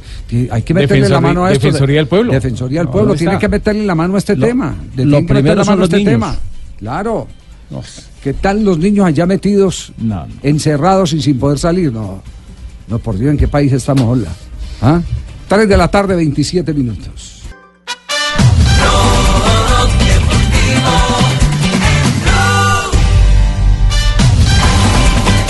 Tres de la tarde, 30 minutos, estamos en Blog Deportivo aquí en Blue Radio. Hoy habló el técnico de Millonarios. ¿Quién estuvo en la práctica de Sí, señor. Millonarios? Estuvo, estuve yo, perdón. Eh, Jorge Luis- Estuvo, estuvo Sebastián Vargas. Eh, habló el técnico Pinto. Estuve yo, pero no me acuerdo. Oiga, está jovencito para el Alzheimer, hermano. Sí. ¿Quién, ¿Quién fue? Estuvo, eh, estuvo el eh, profe Pinto, abrieron con él después de. Marrugo y también estuvo, Y estuvo Wilker usted, Fariñez y estuvo usted. y estuve Sí, yo representando por supuesto. Créalo, créalo. a Blue ¿Cuál- Radio. ¿Cuáles fueron los temas? Uy, no me coja así desprevenido, don Javier. ¿Quiénes fueron los temas? ¿Dónde ¿Cuáles fueron estuvo que yo no lo? Bueno, mire, eh, primero eh, eh, les amplió una semana más de trabajo el profe Pinto. Irán hasta el próximo jueves, hasta el 13. Los partidos confirmados, los de mañana, Caterpillar, Caterpillar y Tigres. Pero espera poder conseguir otro equipo que le dé fogueo para el día jueves y cerrar así. Estamos eh, evaluando. Para los que preguntan quién es Caterpillar, es un club aficionado Caterpillar que va a jugar el torneo de Lolaya y, y es por eso, exactamente. Mire, no sé, eh, Hay buena plática en la para, en el fútbol que pudimos ver el día de hoy, Wilker Fariñez en el arco, Palacios y Vanguero los laterales, De Los Santos y Paz, pero Paz está reemplazando a Cadavid que fue operado Paz, de, de la nariz, Marrugo, Duque, Carrillo, Montoya y adelante Iron y Ovelar. Ese es el 11 que trabajó el eh, profe Pinto. Eh, el día de hoy de refuerzos eh, está el tema de Jaramillo. Él empieza contrato So- el próximo año. solo Jaramillo, Felipe Jo- Jaramillo, Solo sí, Jaramillo. el volante que llegó de Leones. Hay muy cerca el defensor central. No vaya a decir, ¿no? Que se y haga el el, negocio. y el delantero que ya vamos a oír al profe Pinto acerca de cuáles son esos nuevos refuerzos que quiere para el equipo azul. Que hemos dicho se ratifica, ¿no? Un central, ¿sí? Y un atacante experimentado, hecho, porque tenemos muy buenos atacantes pero jóvenes, que esté para jugar, que tenga peso futbolístico, que juegue por fuera, nos gustaría, y eso pues lo estamos buscando. Y Wilker Fariñez, le consultamos acerca de la posibilidad, su juventud, su buen desempeño en el eh, equipo azul. ¿Se había ¿Se queda o se posibilidad de que se fuera? Esto respondió. hasta los momentos eh, que millonarios, eh, con, comprometidos, esperanzados con el favor de Dios en, en que podamos hacer las cosas bien. Eh, todavía tenemos mucho por, por mejorar, mucho por corregir y bueno, esperemos que con el favor de Dios millonario sea esa la, la- la posibilidad de, de aprendizaje. Auche eh, tiene dos días de permiso, no estará ni lunes ni martes, viaja a México a solucionar un problema que dejó cuando estaba en Toluca. Pagar la tarjeta de crédito. Y eh, el jueves, hasta el jueves, trabajará Millonarios y volverán el día 3 de enero a Bogotá preparando el torneo Fox. Muy bien, le anticiparon las vacaciones a Uche entonces. Eh, solo dos días, dijo que no es que se vaya a mal ir, síntoma, sino que mal tiene que ir a firmar un Ah, papelito. Sí, Bajo el régimen Pinto, sí, diga, sí, vaya tranquilo. El que le dice a Pinto, me tengo que ir, eh, olvídese que ya No empieza vuelve. a salirse del llavero. Total. Empieza a salirse del Mira, a llavero. ver, ¿no? Mira, estoy evaluando, ¿no? No se Sí, pueden salir. ¿verdad? No se pueden No, salir. no, no. Bueno, y tenemos si no es cuento hoy. Ah, ah, Eh, qué bueno, hermano. Sí, la sección me fascina. ¿Quién- eh, ¿Cuál es la historia, mi querido Rafa, de hoy? Eh, Es una historia con Miguelito Calero, hombre, ¿Cómo? que esta semana Antier estaba cumpliendo eh, seis años de su muerte. Eh, Miguel Calero que dejó muchas cosas importantes, no solamente dentro de la cancha, sino por fuera. Y hay tres personajes, Andrés Chitiva, Farid Mondragón y el mismo Oscar Julián Ruiz, que hablan y no es cuento. Y no es cuento, su mesía. ¿Oíste? Y no es cuento, ¿eh? Oh, mi amor, y no es cuento, mi vida. Y no es cuento. Y no es cuento. Y no es cuento. ¡Ay, niña! Y no es cuento. En Blog Blog Deportivo. Pelota de caballero. Ocho que va Macalero.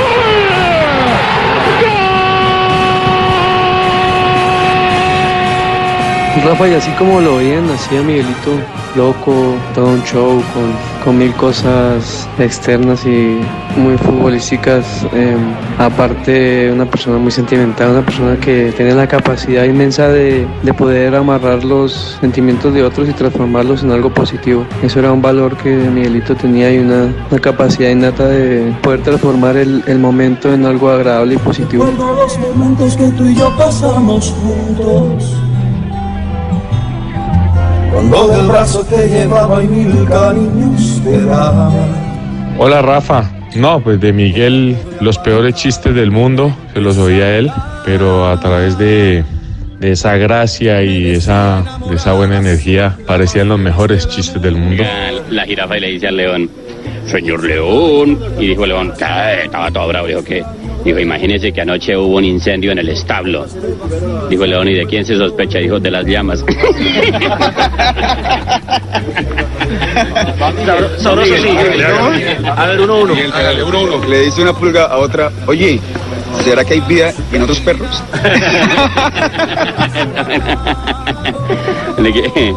Llega el, profe- el papá y le dice al niño, mijito, en tu colegio hay problemas de drogas. Y uy, sí, papi, ya no se consigue tan fácil. Iba, iba una lombriz por la carretera y vi un plato de, de espaguetis. Que, ¡Montonera! Y no os cuento, Rafa, recuerdo en las épocas con Miguel Calero de árbitro, Miguel Calero utilizaba la gorra, la cachucha, y una noche eh, se la hice quitar porque le dije la gorra es para, para cuando haya sol y no por la noche. Él tuvo ese mismo problema en México, pero hay que recordar que era Miguel Show Calero. Un abrazo. Soy de las personas que piensa que eh, eh, es la alegría de la victoria y la tristeza de la derrota no puede durar más de, de 24 horas. Cuando del brazo te llevaba y mil cariños. Esta semana que estuvimos ocupados eh, recordando a Miguel Calero eh, en uno de los eh, nuevos aniversarios. No, no, no vamos a olvidar a Calero. No, jamás. No lo vamos a olvidar. Seis años ya. Ya seis Nunca, años de, habernos dejado. Eh, estamos esculcando y Rafa tuvo bien el eh, volver a sacudir eh, la carpeta y hallar todas estas genialidades de Miguel Calero. Y a traer voces de amigos y de gente que compartió con él. ¿no? Así Sí, por ejemplo, Tan, tan Chitiva, cerca. que lo considera su hermano, su gran amigo, porque compartieron mucho en México. En Pachuca, claro, en el Pachuca. Muy bien, 3.37, eh, comunicamos nuevamente con el Salitre. Doctor Fidel Martínez, eh, ¿ya pudo ingresar o no? ¿Los liberaron? Sí, sí, Javier, ya lo vamos a ingresar, pero pues un poco más preocupante la situación porque hay niños también en la Liga de Gimnasia, hay algunos niños de 6 años, niños de un año que están aquí. Eh, si quiere le comunico con el profesor de la escuela, que es la persona que está aquí encargada de los niños de voleibol, y también tengo por acá cerca al, al, eh, presidente de la Liga de Gimnasia. Perfecto, eh, Fidel, le agradecemos mucho. Eh, a ver a quién, a quién nos comunica primero. Oscar, Os- Oscar Melo, él es el de- coordinador de las escuelas de voleibol. Eh, Oscar. Eh, estamos en Blog Deportivo. Eh, ¿Por qué nos describe la situación que están viviendo ahí en el Coliseo del Salitre? Bueno, muy buenas tardes. Mi nombre es Oscar Velo. Yo soy el coordinador de Información de los niños de la Liga Voleibol de Bogotá. Tenemos un grupo de niños aquí dentro de la unidad, ya que no los dejaron salir y no los dejaron entrar más. Eh, los niños ni siquiera han podido almorzar, pero en este momento están bien. Estamos tratando de trabajar eso por la arbitrariedad que se está cometiendo el día de hoy, el cierre definitivo de, la unidad deportiva del Salitre, donde funcionan las ligas. En la liga de gimnasia también hay niños que estaban entrenando. Arbitrariamente nos cerraron bloqueándonos tanto ingresos y salidas. Entonces seguimos aquí, eh, pues como les digo, los ánimos de los chicos están bien y estamos tratando de mirar qué solución nos van a dar. Porque definitivamente nos cerraron sin ningún comunicado oficial, sin ningún comunicado oficial y pisoteando el trabajo de más de 700 niños de voleibol y otros 400 de lo que es la liga de gimnasia. Más de mil niños son afectados por este acto arbitrario que ha cometido el líder en contra de nosotros. Eh, Oscar, una primera pregunta. ¿A qué horas entraron los niños a entrenar? Mire, desde las 8 de la mañana empezaron a ingresar los niños. Desde en horas de la mañana hubo como normalidad.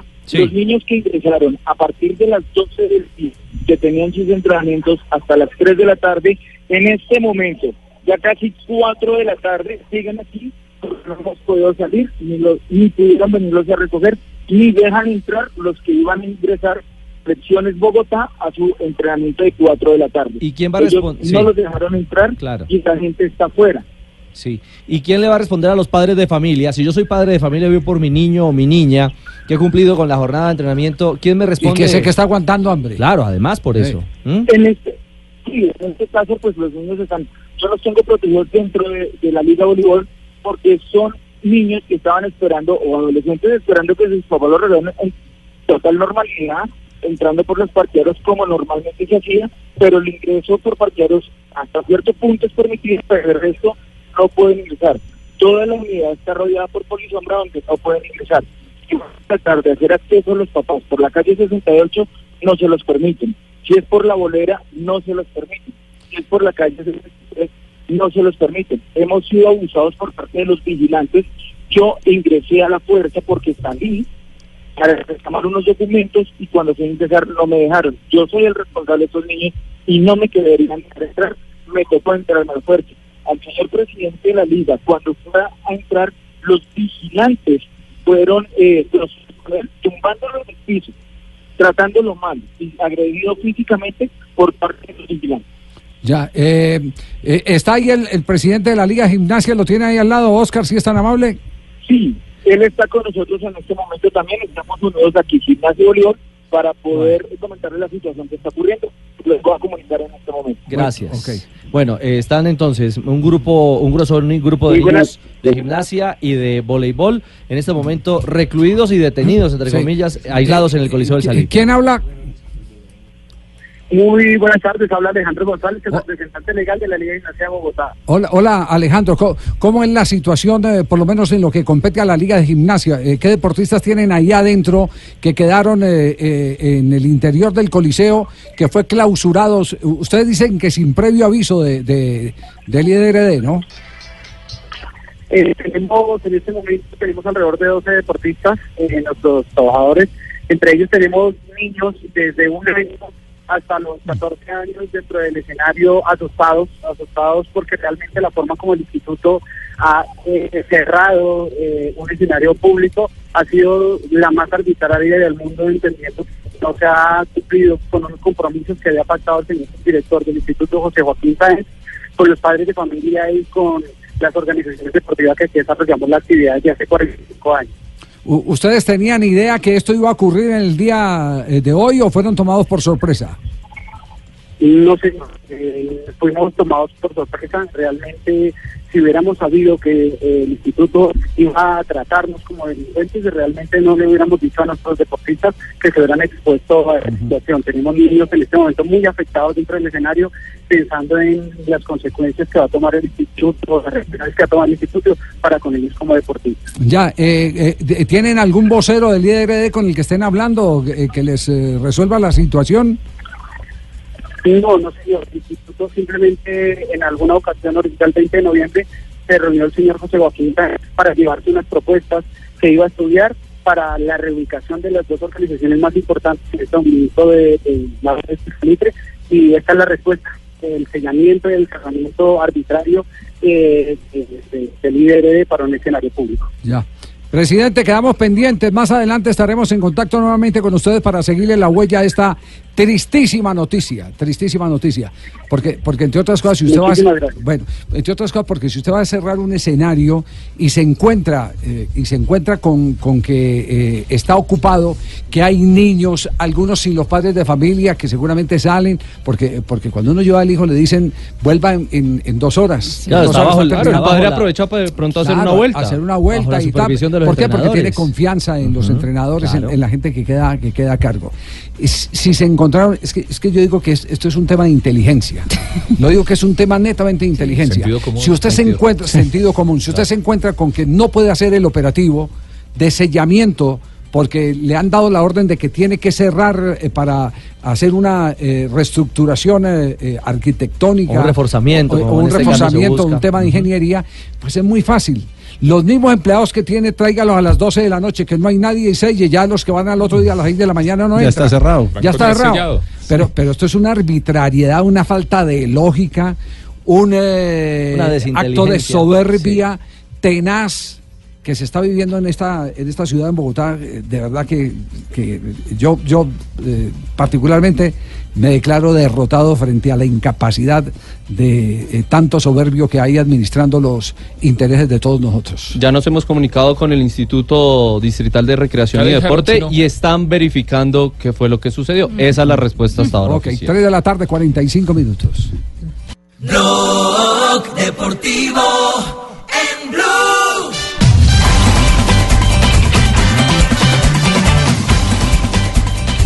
3 de la tarde, 46 minutos. Este es Blog Deportivo en Blue Radio hasta ahora para todo el país. ¿Qué pasa? Oye, fiesta, fiesta, esta es alegría. No, carnaval. pólvora no. Fiesta sí, pero pólvora no. Fiesta. Prohibida la pólvora. No, yo contrato gente especialista en esa vaina. Ah, pero, pero, a ver, ¿por qué, por qué- por qué la emoción Oye, en este no- momento el no sabes la noticia. ¿Cuál es la No noticia? son noticias, Teo.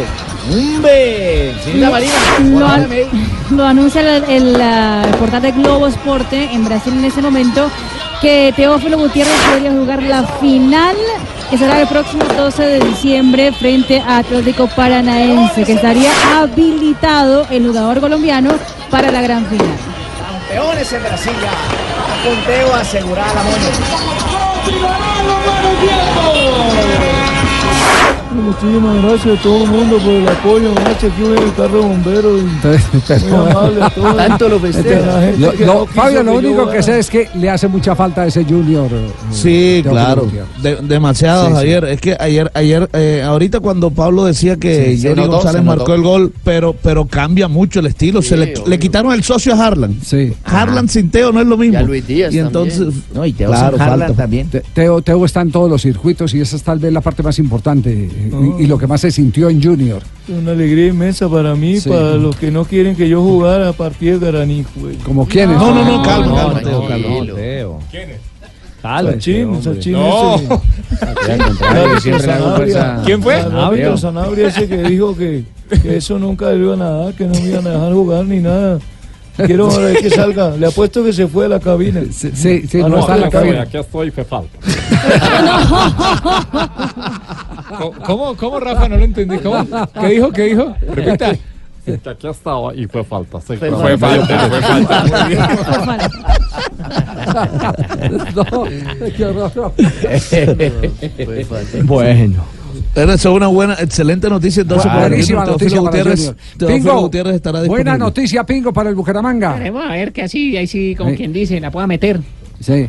Queremos a ver que la meta, porque de nada sirve que entre y no marque. Ah, la misma bueno. joda nos da. Ah, pero usted está muy exigente. de- claro. Pegado está. eh, ya así que lo dejaron jugar y ahora usted- yo- no, no, además que está pegado y que depende de lo que haga Junior Eh. de Barranquilla. Que y- compró tiquetes y ahora está a negativo. Y empieza a criticar antes de que juegue. Claro, apoya la vaina, oye, apoya la vaina, porque es que imagínate, tú hace echando para atrás y no para adelante. Junior muy Hombre, blandito. que va. Señores, permítanme, 349 tenemos en línea a José Joaquín Sáenz, él es el subdirector de deportes del IDRD en la capital de la República. Eh, doctor Sáenz, ¿están enterados de eh, la calamidad que están viviendo eh, un grupo de niños que está en este momento encerrado? 1100. En el, eh, no, no, pero los 1100 no están, es un grupo más, más corto de, de- de pequeños deportistas o jóvenes deportistas que estaban entrenando y se quedaron encerrados en el Coliseo del Salitre. Buenas tardes.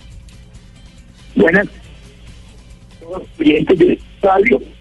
Eh, como comenzar por aclarar que no es una persona eh, retenida en estos momentos en el escenario de la unidad deportiva al salir.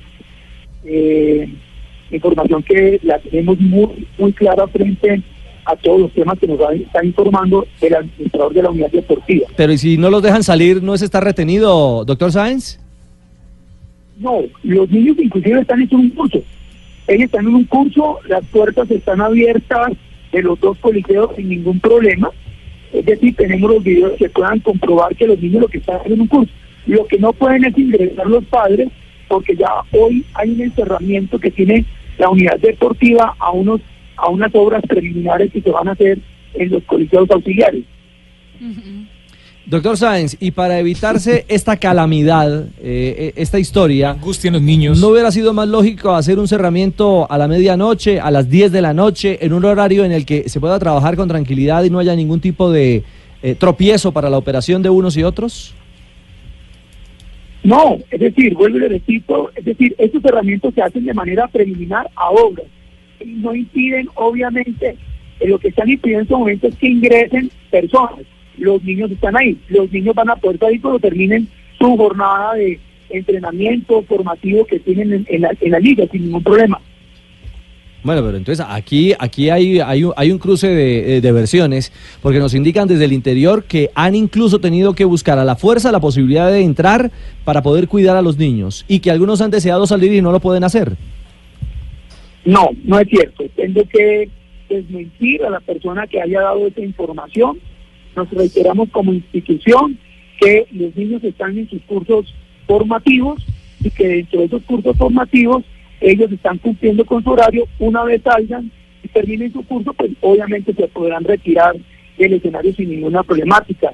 No están con llave, no les hemos puesto ningún candado, nada de eso está sucediendo en la unidad deportiva de Salitre. Lo preocupante es que dos presidentes de liga o un representante legal de una de las ligas, la de gimnasia, eh, uno de sus entrenadores, otro presidente de la liga de voleibol, son quienes están Y hay entregando videos cuando de intentan manera entrar y los maltratan. de manera oficial, eh, bueno, son voceros de esas Sí. ligas. Eh, ¿Usted por qué cree que se da entonces esta circunstancia o esta situación? Bueno, la situación tiene que ver porque nosotros, después de más de 40 años que tenemos en la unidad deportiva, le vamos a hacer una intervención importante a los colegiados auxiliares de la unidad deportiva. Que van, va a beneficiar en términos generales la seguridad, inclusive de los usuarios de este, de este gran escenario, porque tenemos problemas de reforzamiento estructural y de sismo resistencia. Obvio que nosotros lo que le hemos venido presentando a las ligas, ahí se encuentran 11, 11 ligas, de las cuales ya se retiraron nueve ligas, se retiraron porque obviamente han, han, han entendido la importancia de la obra y adicionalmente porque le hemos dado opciones de reubicación.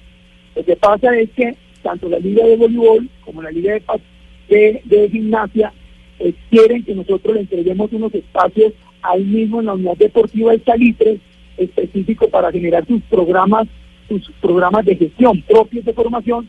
Y obviamente nosotros lo que estamos diciendo es un ejemplo. A la liga de gimnasia le ofrecemos el Cayetano Cañizares, que es mucho mejor inclusive que el que tiene la unidad deportiva del Salitre porque es mucho más completo y a la, a la liga de voleibol que tenemos la, la, la, parte del CAR para los temas de rendimiento deportivo y otros escenarios que consideran pertinentes. Así como hicimos con la Liga de Baloncesto, que tiene la Fragua, tiene Jazmín y tiene los espacios para aventar sus programas propios. Muy bien, doctor Sáenz, eh, gracias por sus explicaciones y aguardaremos entonces por la salida feliz, por la feliz salida de los pequeños eh, de las instalaciones del Coliseo en la tarde de hoy. Una feliz tarde, gracias por estar en Blog Gracias a Deportivo. ustedes por permitirnos contarle lo que está sucediendo. Las dos caras. Exactamente. Esta es la versión eh, de líder de la moneda. y la otra con tres testimonios distintos. eh, Más de- videos. De, de los, con más, vide- más videos. Sí, más pruebas. Sí. No, y también más videos. Ah, claro. Sí, más, más videos porque nos han contado lo que ellos están viviendo ahí a- al interior. Bueno, eh, ¿qué, qué le O hacemos? sea que la jornada es de 8 de la mañana a 4 de la Bueno, tarde. pero es la Sí. filosofía de Blue Radio, las dos Sí, caras. sí, sí, sí, sí, tiene las, las, las dos caras, pero, pero la verdad es ese no es eh, el camino, ese tipo de No es la forma de hacer las No, cosas. no es la forma, no es la forma de hacerlo. Sellan eso a las 10 de la noche y chao, pare de contar. Manden un Y comunicado para de contar. anterior, la otra Claro, no cuando salían los niños y listo. sí. Claro. Es una torpeza, lo que han hecho es una torpeza. Así, así eh, en el fondo, pues ¿Quién exista, sería el genio, mijo? si exista un acto de rebeldía o algo de las ligas que digan yo no ¿Cuál me quiero ir cuando usted me ah? manda o esto y lo otro, pues espere que se vayan y listo, cierre y no meten a esos niños en, en semejante lío. Claro, es que los que, los que terminan eh, en medio de esa pugna Sí. complicados son los pequeños. ¿Cuál Sí, sería sí. el mago? Es que esa mano de líos que, que últimamente nos ha Ah, tocado. Pone la gente. Mm. Por ejemplo, ese, ese sachín que. No, él es de Bucaramanga, no. vive Es de allá, Bucaramanga. y allá lo echamos por No, no le- no, no, no, no, ey. Alcalde, no. tiempo haciendo y Alcalde, explíquele a que- mari. No, no, no. Explíquele que usted es el alcalde de Bucaramanga y no el del Cali. Estamos felices con usted, alcalde. No, ¿por qué? ¿Quién Sí, dijo lo Es que tiene confundido a Tibaquirá. No, no, yo sé que es el alcalde de Bucaramanga. de- Tiene la misma nariz de Sachín, ¿no? Es el alcalde de Bucaramanga. alcalde, nosotros estamos felices con usted, alcalde.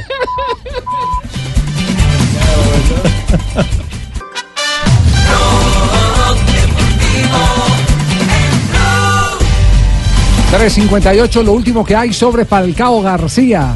Pues el diario Marca en ese momento está diciendo ¿Qué que... marca, mi hija, el diario? Pues, O sea, así se llama, padrino, marca. España, esa es la marca, el nombre. Dice, suena fuerte la intención del Atlético de Madrid, el equipo colchonero, de buscar a Falcao García para, quién sabe, volver al mercado invernal al equipo del La lesión de Diego. Costa también.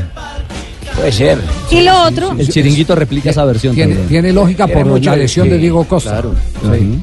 Y lo otro es que la buena noticia es que Falcao, después de su doblete eh, desde los 11 metros en la Liga 1 de Francia, fue elegido parte del, ah, del 11 ideal de la jornada pasada del fútbol francés. Muy bien. ¿Y de James hay alguna noticia no? Sí, señor, el diario Bild en Alemania eh, está publicando hoy eh, lo bueno y lo malo del ¿Qué Bayern dice ese Múnich. Bill diario, mija? Eh, Lo bueno y lo malo del año del Bayern Múnich. Y lo, malo Lo bueno.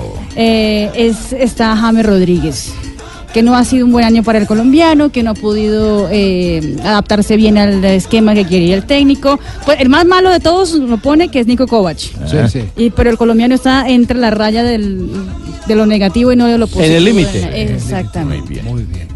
¿Y hay alguien más así, sonoro en el Bayern Múnich, eh, que esté así en esa condición? Rajado.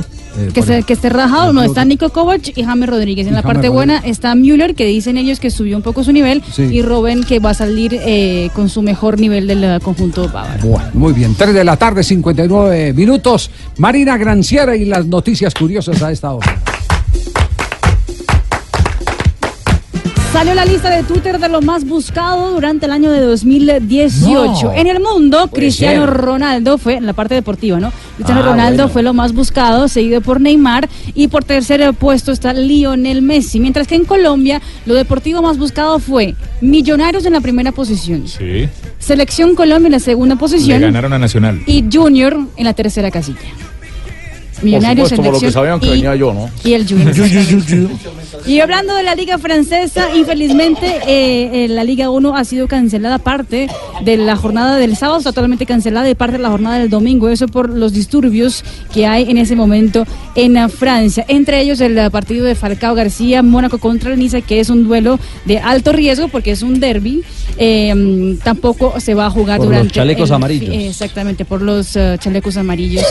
la- los disturbios que hay en Francia. Y eh, Lionel Messi puso una foto en las redes sociales en el cual se ve que está viendo en ese momento a nivel de series. ¿Qué está- Está viendo. qué está viendo? Que está viendo.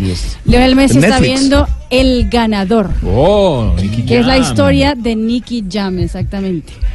Los futbolistas y los re- Que es, y una, el hist- reggaetón. es una historia Buena, dura, Javi, muy dura. Pero muy buena. buena. Muy bien hecha, muy dura, ¿eh? Eh, sí. Muy fácil. Me Junior. Oiga, Javi, No, qué susto. nos Señor alcalde, buenas tardes. Qué buenas tardes, ni qué hijo de ¡No! Tiene que saludarme todo el Bueno, mundo y ya, en ya, problemas ya, a toda hora.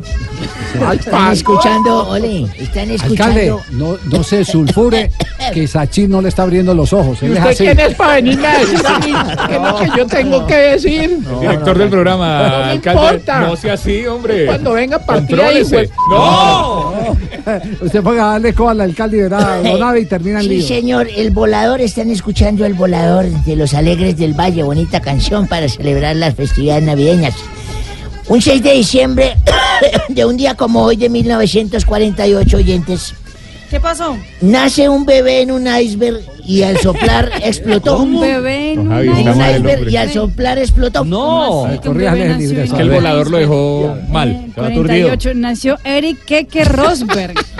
es un popular expiloto de la Fórmula Papá de 1. Nico, A papá de Nico. Rosberg, claro. Sí, en la Fórmula 1. Compitió a principios de los años 80 y logró el campeonato del mundo del 82. En el 95, en 1995, 6 de diciembre, Edwin Congo, ¿recuerdan al odontólogo? Claro. Claro. Marcó su primer gol, sería el único, no, no sé. Su primer gol como profesional en el estadio de- del Tino Asprilla, en Palo Grande. No, de Manizales. No, Ese es del once, Ya, ya Manizales. marcó muchos con el 11 en la Fue en Libertadores. triunfo el equipo blanco 3-1 sobre el Huila. Y en el 2013, un día como hoy en Brasil, se realiza el sorteo de grupos para la Copa Mundial de Fútbol del 2014. ¿De verdad? Lo que dejó a Colombia enfrentado en una gresca con Costa de Marfil y Japón. No, ¿Qué? No, no, no, en Lo el dejó- mismo grupo. Lo dejó a Colombia enfrentando a Grecia. Ah, Costa Grecia. del Marfil y Japón. Sí, señor. Eh, sí, sí, ahora que me acuerdo, sí es ahí. Bueno, Nada que hacer. y un día como hoy, ¿Qué hizo pasó? Sachin? Un día como hoy, lo que es la ingenuidad de los chinos, ¿no? Lo que es la ingenuidad. Un día como hoy, un 6 de diciembre, hace seis años, a las 6 de la tarde, mi nieto le respondía la tarea a mi hijo mayor. Yo lo grabé y eso fue lo que pasó. Escucha. 4 más 4. 8. 8 más 8. Otra vez. 2 más 2. Ay, no sé. 1 más 1. 1 más 1, 2. 2 más 2. 4. 4 más 4. 8. 8 más 8. 16. Listo. Ahora va la otra tarea. La de español. ¿Cómo ¿Cuán- es? ¿Qué es la tarea de español? ¿Qué es lo que tiene que hacer? ¿10 palabras con J? Sí, 10 palabras con 10 palabras con J. Acuérdese para que llegue a escribirlas a la casa. La primera. Jesús. Jesús, muy bien. La segunda. Juanita. Juanita, muy bien. La tercera. ¡Pues puta! ¡No! no. no. no.